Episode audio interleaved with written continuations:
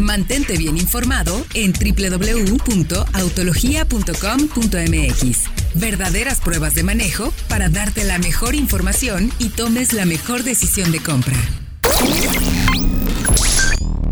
Mi querido Diego, mi querido Fred, pues una semana movidita, ¿no? Nada más se anunció ya finalmente para nuestro mercado la Ford Maverick. Así es, la nueva integrante de la familia de pickups de Ford, que pues Ford la pone como la camioneta inesperada, pero vaya que la estamos esperando. Había muchas filtraciones. Sí, había teasers, había renders, había muchas cosas y por fin se presentó directamente. Sabemos que se va a fabricar aquí en México junto con la Bronco Sport, con la cual comparte plataforma y algunos motores, pero vaya sorpresa nos dio este, la marca americana porque va a ser híbrida. Va a tener el motor de 2.5 litros de 4 cilindros con el eléctrico acoplado, con caja CBT que promete hasta 17 kilómetros por litro en ciudad. Una pick-up, ¿eh? Ojo. Una pick-up. ¡Wow! Así es. Pero bueno.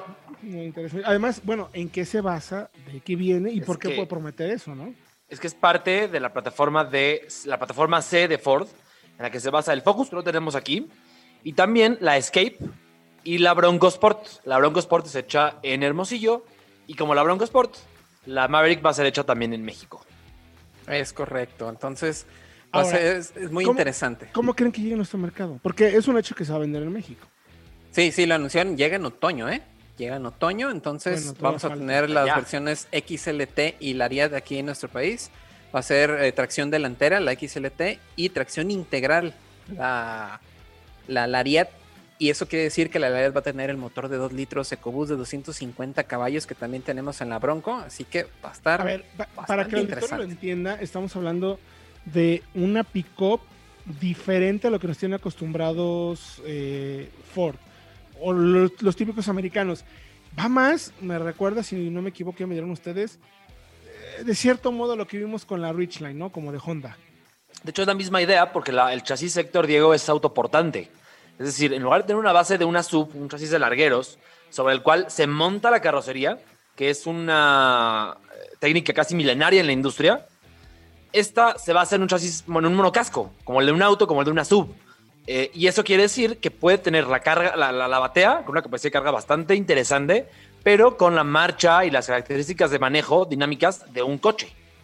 Me, llama la atención porque la, la Ridgeline no fue exitosa se sigue vendiendo en Estados Unidos, pero no fue lo que la marca esperaba. Por lo menos en México mm, desapareció. A nadie le interesó comprarse una pickup de esas características. ¿Será que tenía que ser Ford para que sí se vendiera? Creo, creo Héctor, que tiene que ver también a lo mejor el tamaño. Porque pienso que la Ridgeline quizá ya era muy grande y muy costosa. Y ya en ese segmento de precios, la gente, el comprador, sí prefería ir por una Lobo, una Cheyenne, una de las tradicionales. Esta es más pequeña y creo que esto puede marcar la diferencia. Que al ser más pequeña y ser más barata, la gente sí lo, lo, valore positivamente y diga, no, pues a ver, de una Lobo de un millón de pesos a una de esas por 600, pues me compro la, la, Maverick. Eso, y aparte, pues la popularidad de las pickups ha aumentado de manera eh, exponencial en los últimos años. Y yo creo que precisamente, pues, bueno, simplemente lo podemos ver. Hace 10 años, acuérdense que Ford canceló la Ranger en Estados Unidos, porque no había demanda. Y ahorita que la regresaron, se ha vuelto una de las mejor vendidas de, ese segmento. Entonces, creo que también, así como ha cambiado mucho todo el tema de compra hacia SUVs, también las pickups han ganado muchísima, muchísima popularidad. Y precisamente esta viene ahí, justo a hacer eh, ese auto multipropósito con un este, enfoque poquito más hacia ciudad y carretera, pero que aún así tiene toda la versatilidad de una pickup.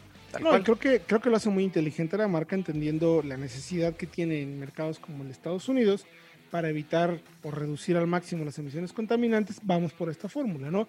Difícilmente una pickup tradicional podría recibir como todo este tratamiento. Se volvería extremadamente costosa, como en el caso de la F-150, ¿no? Sí. Y para Ford creo que teniendo además ya la plataforma, eso les ayuda mucho. Porque ya tienen una plataforma en la que construyen millones de unidades al año. No solamente digo millones porque la usan en China, la usan en Europa, ahora en Norteamérica. Entonces, la amortizas más rápidamente con un motor también ya muy popular y puedes tener esa, ese juego de economía de escala, que es a fin de cuentas lo que, lo que buscan todas las marcas actualmente. Totalmente. Ahora, ¿cuánto calculan? Bueno, yo diría que a México la marca creo que sí se atrevería, número uno, a traerle en todas sus versiones. Si ya el Escape va a ser 100% híbrida, eh, ¿por qué no apostarle también a esta pickup? Que, pero que tenga la otra opción también. También, por otro lado, podríamos esperar eh, si es un producto, eh, digamos, con cierto nivel de importancia para el mercado o para la marca en México, también podrían, pues haciéndose aquí, ponerle prácticamente lo que ellos busquen de acuerdo al, segmento, ¿no? Hasta, ¿por qué no el tres cilindros de la Bronco? Digo, por decir una tontería que es buenísimo. producir. Es muy bueno, pero no se va a hacer con ese motor. O sea, las opciones para la Maverick de inicio sí son solamente el híbrido y el EcoBoost. Por eso digo, pero que la marca fabricándola en México pudiera incluso para México, si quisiera para el mercado, para Sudamérica, en fin. O sea, aquí está, al final, al final aquí está. Ellos pueden hacer en teoría lo que quieran, ¿no? En teoría. Porque interesante, Héctor, porque sí está confirmada para Sudamérica. Va a ir de México no solamente a Estados Unidos, quizás sea su mercado más importante por volumen pero también se va a exportar a Argentina y a Brasil. Exacto. Y en estos mercados los tres cilindros turbo son acelerados. Pero bueno, esa es una especulación totalmente personal. Lo interesante es que vamos a poder ver el producto en nuestro mercado y que tiene las características suficientes como para poder volverse muy atractivo. Porque si la Bronco se está volviendo, la Bronco Sport se está volviendo atractiva, no me quiero imaginar una pickup como esta, como una Bronco. La verdad es que me hace todo el sentido del mundo, honestamente. Así es, entonces sí, vemos, vemos aquí el compromiso de Ford de dejar los sedanes y el hatchback para hacer camionetas pickups y eléctricos, miren, tal cual. La verdad es que cuando anunciaron hace ya tres años, llegó el, ah, dejamos los sedanes completamente, dijimos, uy, ¿qué van a hacer? Pero ya entendimos que sí van a reemplazarlos con SUVs y con pickups. Ahora, por ahí les puede faltar en México un sedán más, además del Figo. Yo creo que sí les hace falta. Que en México lo necesitamos por el por, cómo es nuestro mercado. Pero están comprometidos y creo que les está funcionando, porque venden menos, pero ganan más por cada coche. Sí, yo, yo creo que sí, pero va por ahí, mi querido Fredo. Finalmente, eh, las marcas lo que buscan es rentabilidad y me parece que Ford va, eso parece, en el camino correcto, porque yo los veo desarrollando, desarrollando y produciendo aunque no vendan lo mismo, pero son vehículos que cuestan considerablemente más de como estaban y la gente los está comprando. Los invitamos que vayan a www.autologia.mx para que chequen toda la información.